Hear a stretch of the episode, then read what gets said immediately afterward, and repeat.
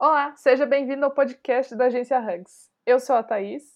E eu sou o Eduardo. E a gente chegou aqui para mais uma temporada recheada de conteúdos muito legais para vocês.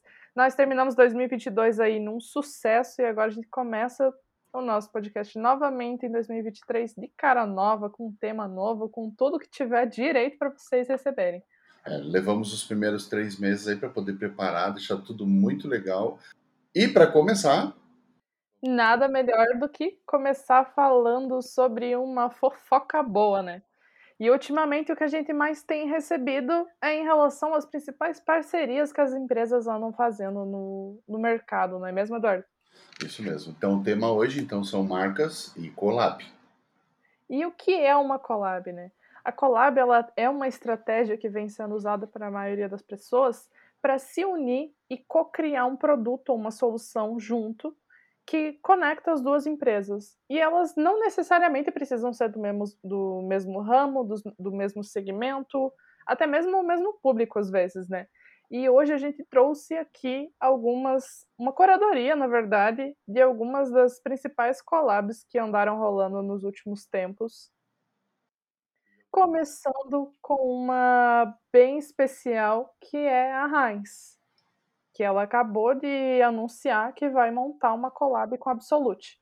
É, e por incrível que pareça, né, essas histórias de collab não precisam ser produtos inventados do nada, podem ser produtos que já estão disponíveis no mercado, por exemplo, a Raiz especialista em ketchup, Absolute especialista em vodka, vá lá, vamos juntar para ver o que dá. Então vai lá.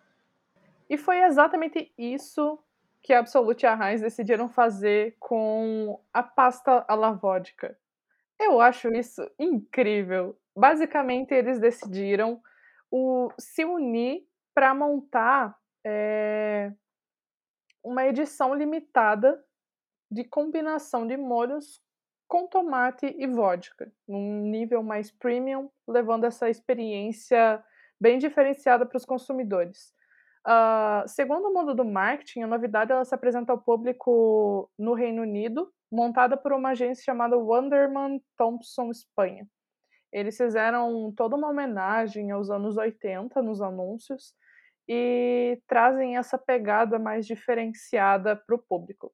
A única dúvida que eu tenho em relação a isso é: vai ser um molho alcoólico? Pois é, eu tô com vontade de me mudar para o Reino Unido só para experimentar. Eu tô bem curiosa por isso, porque assim, são duas marcas que são extremamente fortes no mercado, dois segmentos bem diferentes. E ao mesmo tempo, eu não sei até que ponto o público pode gostar dessa combinação. Porque normalmente quando a gente fala, quando a gente fala, desculpa, em molhos, em massas, às vezes tem uma relação mais, mais voltada ao vinho, né? E a, eu acredito que a vodka seja uma combinação diferente. Então ela pode ser amada ou odiada. Eu acho que é difícil existir um meio termo aí. Qual a sua opinião sobre isso? E uma coisa que me chamou a atenção na reportagem foram os slogans malucos que eles, eles mesmos inventaram. Até parece uma brincadeira sabotando o que eles estão tentando inventar, né? Que era uhum. o Absolutely, Absolutely Heinz, Ridiculously good, né? Uh, absolutely tomato. Ridiculously good. good. a gente não serve para inglês, né? Isso daí já deu para ver. Mas ele faz muitas brincadeiras com o absoluto e o ridículo, então é, fica muito engraçado. Ele fala ali, né, é, absolutamente pasta, ridiculamente bom, assim, são algumas frases bem engraçadas que realmente é um pouco diferente do que a Heinz já trabalha, porém não tanto, porque ela já tem uma comunicação mais leve, mais divertida. E a Absolute também. Então eu acho que é, o que mais conectou eles foi esse alinhamento da marca mais divertida. Porque essa, comunica essa comunicação ela pode fazer sentido se eles souberem fazer bem. Eu até diria assim, né? As propagandas, né? Ou a maneira como a Heinz se, se projeta no Brasil, ela é sóbria, né? É, direto ao ponto, vai direto sobre em cima do produto, que é uma coisa que o brasileiro gosta bastante, né? A comunicação direta no produto. Já a Absolute, ela tem essa característica de misturar sabores, de ser mais divertida, de ser mais jovial, então vai ficar uma mistura bem interessante. A única coisa que me preocupou muito nessa matéria é a seguinte frase, né, que não há previsão dessa novidade vir para o Brasil. Estou desanimado, né? Estou desanimada, mas ok, né? Isso se ela vier para o Brasil, né? ok, amiguinhos daí, né? Amiguinhos que estão na Europa, que estão principalmente no Reino Unido, se puder nos enviar, né? A gente agradece. a gente manda caixa postal para você. e essas, né? Essa é uma, uma notícia que a gente recebeu através do mundo do marketing, né? Que é muito legal. E eu queria né, aproveitar o gancho e puxar o que aconteceu também agora em 2023 sobre a Nike e a Tiffany. Baita detalhe. Isso. A marca Tiffany, Tiffany Co, né, fechou a parceria com a Nike para lançar uma nova versão dos famo do famoso, né, do famoso tênis do Air Force One. É, o modelo começou, né, comemorou lá os seus 40 anos em 2022, ano passado, e o collab se chama o 1837, né, o 1837, que é o ano da fundação da Tiffany Co. E ele fará parte da coleção né, da, da joalheria e conta com pulseiras, colares, anéis, uma série de adereços ali. Uhum. E aí as imagens que a Nike e a Tiffany é, liberaram do Air Force One foram vazadas pela internet e revelaram mais detalhes aos, ao público e como seria o design interior né, da, da casa em azul da Tiffany com o símbolo da Nike. O, então o Air Force One eles, eles serão colocados à venda em torno, né, mais ou menos de 400 dólares, 2.046 reais. Isso se o dólar não der aquela super mega variada, né, a gente não pode, não pode entender, mas, ou seja, 2 mil reais num tênis é bastante grana para um tênis, mas... Com certeza. E esse foi, essa foi uma collab que foi muito divulgada. A primeira vez que eu vi alguém comentando sobre isso foi a Beats to Brands, que é uma newsletter muito especial sobre branding. É, se eu não me engano, me perdoe, mas eu acho que a, a escritora lá é a Beatriz Guarese. Eu não sei muito bem como pronunciar o nome, mas ela é incrível. Inclusive, eu vi a, a, a, a, eu vi a palestra dela lá no RD Summit, assim, foi. abriu a mente. E ela foi a primeira pessoa que eu vi comentando sobre essa collab logo que saíram as primeiras imagens, né? Porque a relação que ela fez foi a, o nível de decepção do público ao receber as imagens, é, as primeiras imagens ali do da própria Nike, da própria Tiffany, né? E assim que começaram a sair as primeiras imagens publicadas de, pela Nike e pela Tiffany, o público recebeu elas de uma forma muito negativa. Porque com a inteligência artificial, com as possibilidades e a criatividade que se espera de empresas como essas, uh, o público estava esperando bem mais. Uh, como eu disse ali, a primeira pessoa que eu vi alguém que eu vi comentar sobre essa collab foi a Beatriz. E o que ela traz é como a inteligência artificial que anda criando até imagens agora acaba aumentando o nível de expectativa do consumidor em relação a um produto. Então, assim, eles lançaram um tênis preto com o símbolo da Nike no azul Tiffany, né? Que é o azul específico da Tiffany. Mas era só isso. Não tinha nada especial, não tinha um, uma jogada diferente. Eu entendo a visão deles porque era uma versão do Air, do Air Force One. Então, assim, não tinha como diferenciar muito daquilo. Porém, eu acho que se eles tivessem abordado uma outra saída, talvez eles teriam um impacto muito mais positivo no público, porque foi decepcionante para muitas pessoas. E para um tênis aí de 400 dólares, vamos falar, ele não é nem um nível tão alto para quem compra coisas de luxo, mas não tão baixo para quem uh, esperaria mais para pagar esse valor, né? Sim, na verdade, o Air Force One, na verdade, é um tênis simples. Sim. Então, pensando do lado da marca, não sei que tipo de pesquisa eles fizeram, o que eles fizeram, mas não tinha muito para onde ir, né? Era um, era um tênis simples que o alto requinte, sei lá, enfim, a Tiffany teria milhares de coisas, talvez a, o pessoal esperava eh, brilhos, esperava, né, esperava cravejar alguma coisa. Correntes, É, alguma coisa diamantes. isso, alguma coisa megalo, né. Aí, é a acho que é o principal segredo de tudo, né. Realidade, expectativa, né. O eles fizeram um super barulho, gerou uma alta expectativa, e agora? Ou seja, dorme com barulho desse, né. Exatamente. Eles também fizeram outros itens, né, como acessórios que acompanham, hã, uma combinação muito estranha que foi um apito personalizado, uma escova de sapato e uma decoração que acaba ficando ali no no sapato, né, no no tênis. Só que assim, eu não sei se essas foram as melhores escolhas pra complementar uma um novo lançamento. Pelo menos não assim logo de de cara, né, divulgar isso como se fosse a coisa mais incrível do mundo e tal. Então assim, foi um combo que acabou atrapalhando a visão do do consumidor em relação à marca, porque aí todo mundo ficou: "Hum, legal".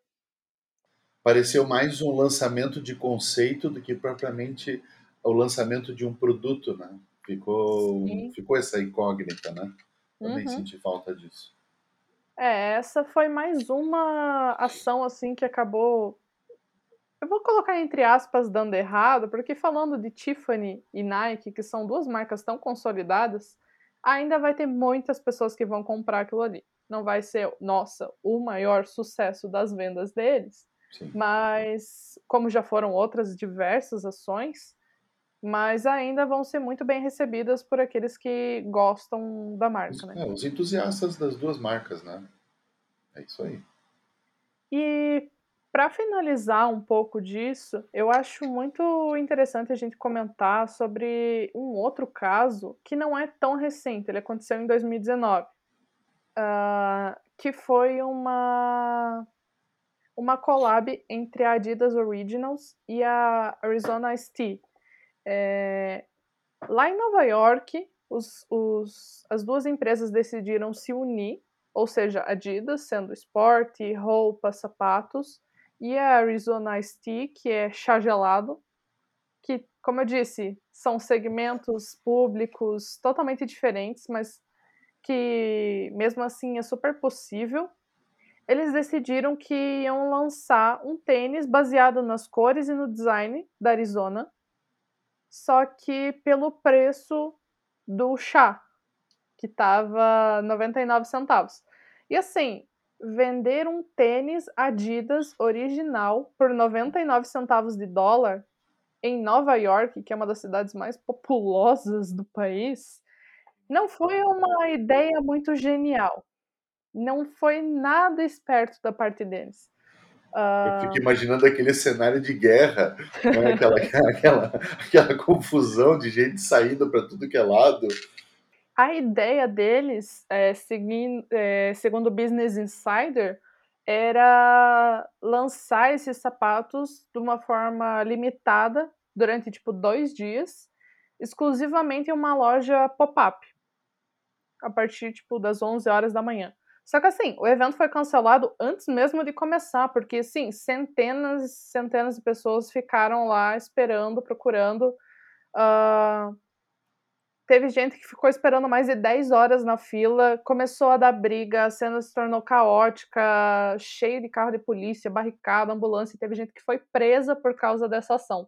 Então assim, eu não sei o que estava acontecendo naquele momento e quem era o responsável pela gestão de crise, mas essa pessoa trabalhou até umas 3 madrugadas seguidas, porque essa situação foi pra lá de complicada, né.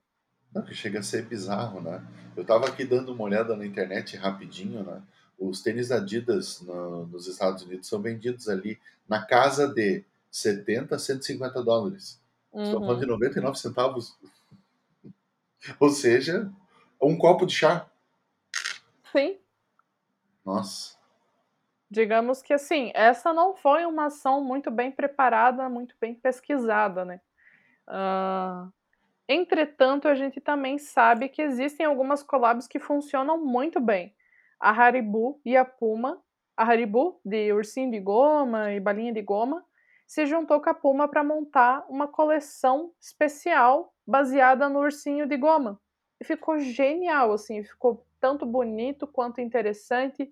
Eles fizeram um barulho legal, venderam o produto por um preço interessante. Fizeram como deveria ser feito. Eu ainda vou, eu vou ficar indignada pelo resto da vida que eles tentaram vender o sapato por 99 centavos. Eu não consigo conceber essa ideia. Presencialmente ainda, né? Presencialmente. Se você vende online, ok, né? O, Beleza, quem, quem conseguiu botar o pedido botou, quem não conseguiu, azar, né? É, exatamente. O Submarino fazia muito isso uns anos atrás, quando eles queriam é, se livrar de algumas mercadorias e tal, né? Uh, eu fiz muito CPF nessa vida para poder pegar box por 99 centavos. Eu fazia bastante isso. Um bom box de livros sai, sai barato nesse caso. Isso me lembra muito aquelas cenas do The Big Bang Theory, quando eles vão comprar o ingresso para Comic Con, eles Ei. ficam tentando entrar. Tá, tá, tá, tá, tá. Só que isso na cena da vida real não é tão legal assim. Né? Exatamente. É desesperador, né? E eu acho que tem muita collab muito interessante no mercado que a gente pode usar como base para entender, mas eu acho que tem alguns pontos que precisam ser levados em consideração antes de fazer essa parceria, que é entender a propósito e cultura da empresa, com quem a tua empresa vai querer fazer essa parceria, porque se uma empresa tenta se juntar com outra para criar algo que foge da cultura que ele já entrega, isso pode gerar um problema e até uma confusão no consumidor. Ou seja, você provavelmente não vai ter resultados é, tão bons quanto o esperado. Sim. Uh, segundo, avaliar é, a criação em si com um, um pequeno público teste. Antes de fazer qualquer lançamento, a gente sempre busca testar esse produto antes com os consumidores para analisar a receptividade, ver os principais defeitos que aquele produto pode acontecer.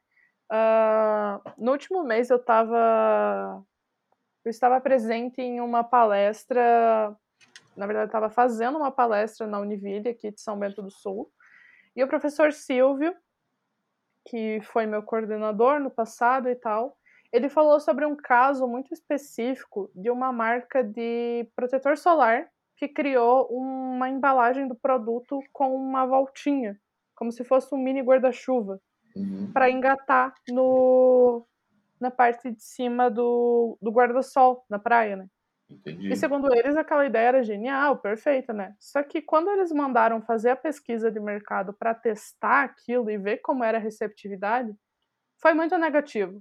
Porque as pessoas elas reclamavam que o produto ficava ali, então você não conseguia aproveitar ele inteiro, ia ter desperdício, que não fazia diferença, ou que as pessoas não deixavam pendurado, que não são todos. Uh, eles tiveram provavelmente uma grande economia por simplesmente ter feito um teste antes de fazer esse lançamento. Pois é, tu imagina quanto custaria fazer essa faca, né?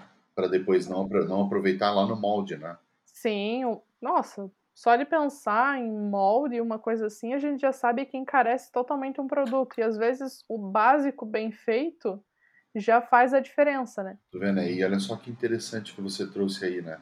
É, é uma voltinha para deixar pendurado, ou seja, um negócio ultra funcional olhando para ele. Sim. Mas uma das primeiras preocupações, mas e o produto que vai ficar preso lá? Né? Só que parece bizarro, né? Mas é, eu sou o tipo de pessoa que corta até o, o, o a embalagem do protetor solar para usar até a última gotinha do produto que tiver. Não, mas é, é, é, estranho, né? O que nem sempre o que a gente acha que é uma super inovação, ela cai no mundo como uma inovação, né? Uhum. Legal isso. E isso não quer dizer que você não vai ter liberdade para ser criativo. Sim. Como a gente trouxe aqui, tinham coisas muito legais. A, próprio, a própria Adidas com Arizona poderia ter sido uma ação incrível, já que eles fizeram produtos muito coloridos, muito voltados para a marca. Então eles tinham um design interessante, tinha uma jogada interessante. O problema foi logística ali, né? Não, é, na verdade, assim, né? Foi o, o preço, que é uma coisa que não adianta, ali atrai, né? É que nem frete grátis na internet. Uhum. Se tu vai comprar um negócio é, o produto tipo A e o produto tipo A e o, a mesma coisa não muda nada, mas um é frete grátis, a outra loja perdeu. Então eu acho que a errada na mão aqui foi essa disrupção de, de tentar trazer o chá para a vida real, né? Uhum. Acho que esse foi. E fazer isso num local, e no, como você falou, né, no, em uma ação presencial. Talvez se fosse uma ação no site, tudo bem, né? Vamos lá, vamos embora. Isso mesmo, né?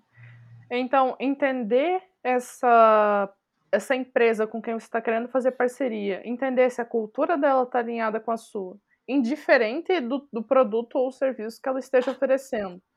Uh, fazer essa análise é, com o público antes de fazer o lançamento e montar essa estratégia de uma forma bem feita do início ao fim são ótimas saídas para a gente ter uma collab de sucesso.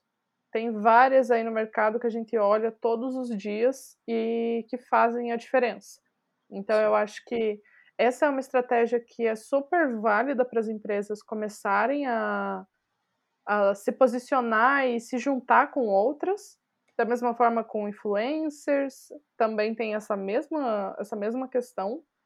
Mas se você tiver a oportunidade de fazer uma collab algum dia, é uma coisa que precisa ser muito pensada. E assim a gente vai seguindo para o final do nosso episódio de hoje, né? Uh, nós falamos sobre diversas collabs bem interessantes, tem centenas de outras, Adidas e a Beyoncé, Nike e o Virgil Abloh, uh, Lagarso Lagarsone e Melissa, e várias outras que a gente vai trazer logo logo no nosso blog agenciahugs.com.br blog. Então, se vocês tiverem interesse em conhecer esse e outros diversos conteúdos mega detalhados, é só acessar lá e ter acesso a todas essas coisas. Então, pessoal, a gente vai ficando por aqui. Foi legal. Um abraço a todos e até a próxima. É o podcast da Agência Hugs, especialista em marketing com foco no branding digital. Ouça nossos episódios no Spotify e também no YouTube.